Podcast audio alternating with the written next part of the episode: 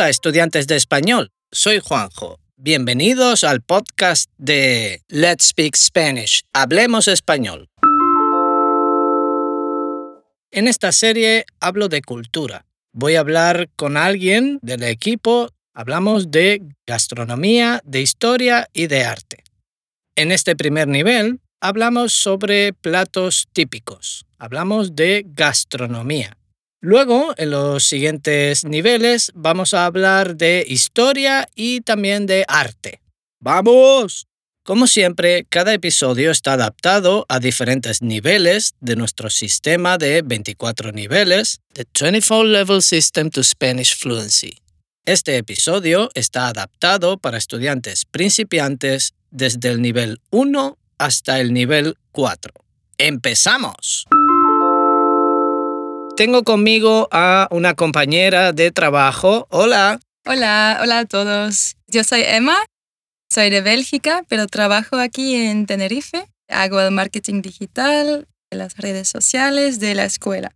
¿Qué tal, Juanjo? ¿De qué vas a hablar hoy? De platos típicos con arroz. Uh, con arroz. Sí, platos típicos con arroz. Hay muchos en todo lo que es Hispanoamérica y Ujú. España. Tenemos muchos platos donde la base es el arroz. ¿Sabes que el arroz Es de China, de Asia. es ¿no? de Asia? Con los árabes se empieza a cultivar el arroz en España.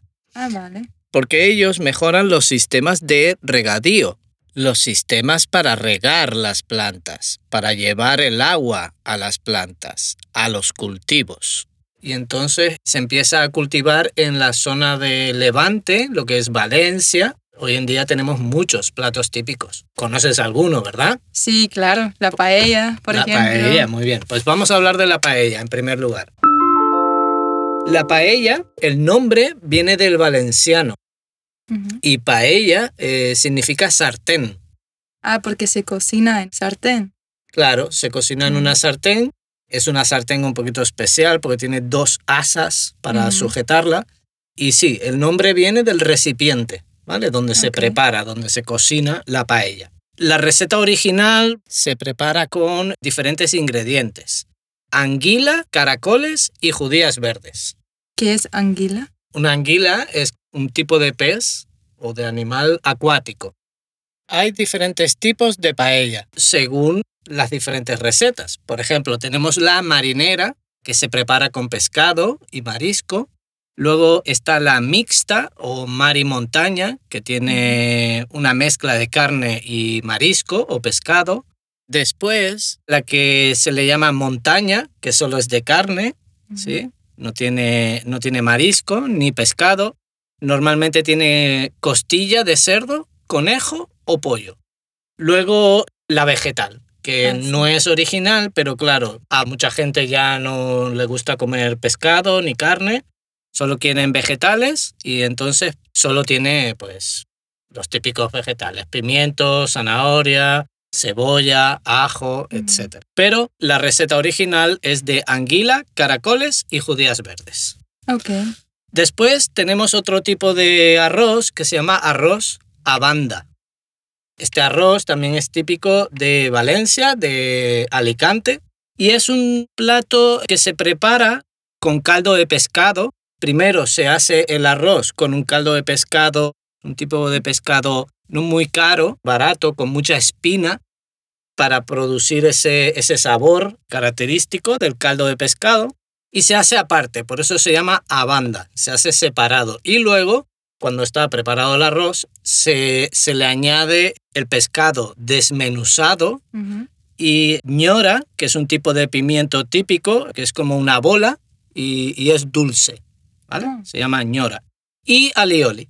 Ok. Lo tengo que probar entonces. Hay que probarlo, sí, sí. Además, tenemos también el tipo de arroz meloso, húmedo, es un arroz que parece un risotto italiano. Y se hace con marisco, sobre todo con bogavante. No sé qué es. Bogavante es como una langosta grande, pero tiene pinzas. Ok. Dentro del marisco es uno de los más caros, Ujú. ¿vale? Tenemos también el arroz caldoso. Es similar al arroz meloso, pero con más caldo. Entonces es casi como una sopa, Mm. ¿vale?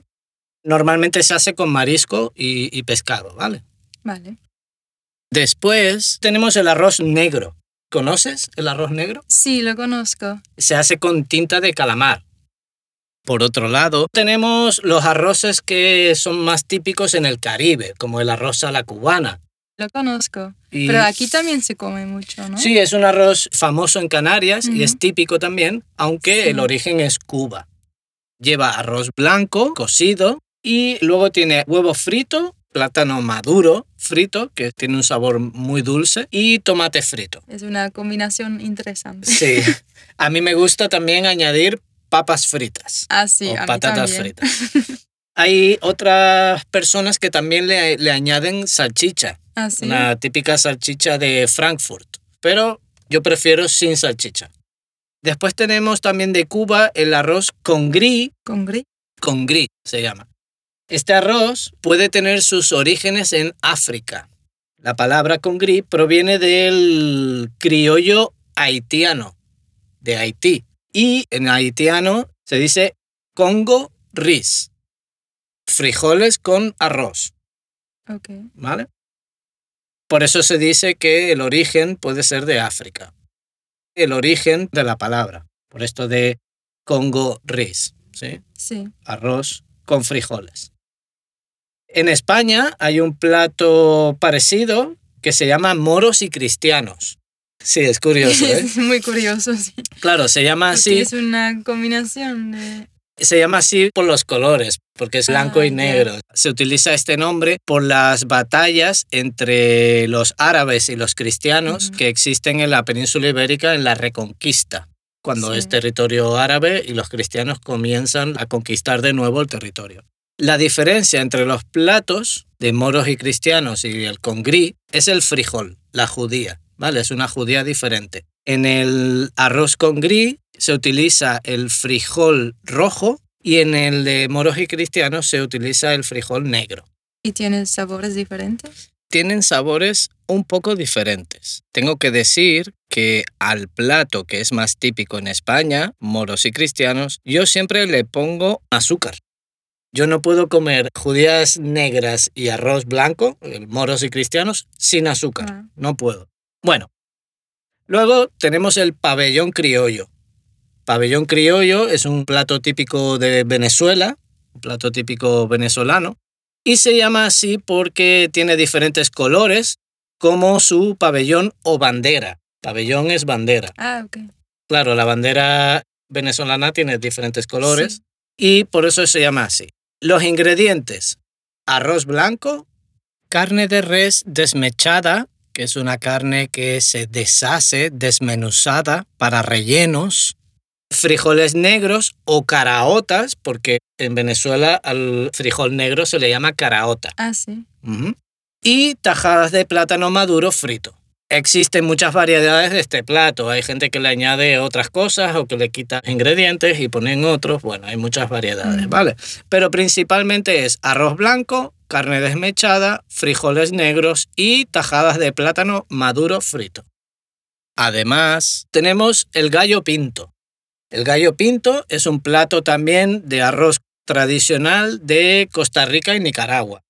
Es también arroz con frijoles, pero se le añade chile, cilantro y cebolla. Hay muchas variedades en las que se le añaden muchas más cosas, pero principalmente tiene arroz blanco, frijoles, chile, cilantro y cebolla. En algunos lugares se le añade también salsa lisano, que es una salsa original de Costa Rica. Es un poco ácida y dulce. También tenemos postres como el arroz con leche, Ah, pero sí. no es típico español. En Bélgica también lo tenemos. Claro, el origen está en China y ya Ah. después en Europa y en muchos otros lugares se adapta. ¿Te gusta? Me, me encanta, sí. ¿Cómo lo preparas? Eh, bueno, los con ingredientes. leche, Leche, azúcar, arroz ujú, y ponemos también un poco de azúcar eh, marrón. azúcar moreno. Sí, moreno. y, por ejemplo, canela.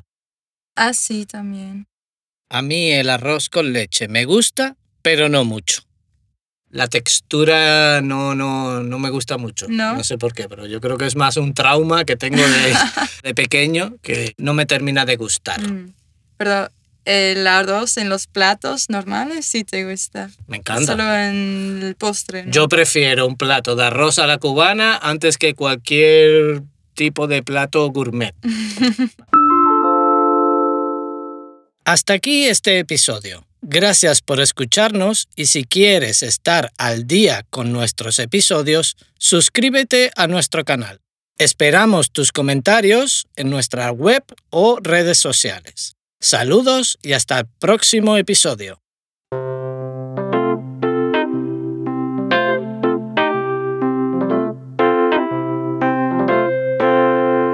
Si deseas aprender más sobre nuestro sistema de 24 niveles, The 24 Level System to Spanish Fluency, visita nuestra página web letspeakspanish.com. Allí puedes encontrar información sobre nuestras clases y cursos de autoaprendizaje que se adaptan a cada nivel, desde principiantes hasta avanzados.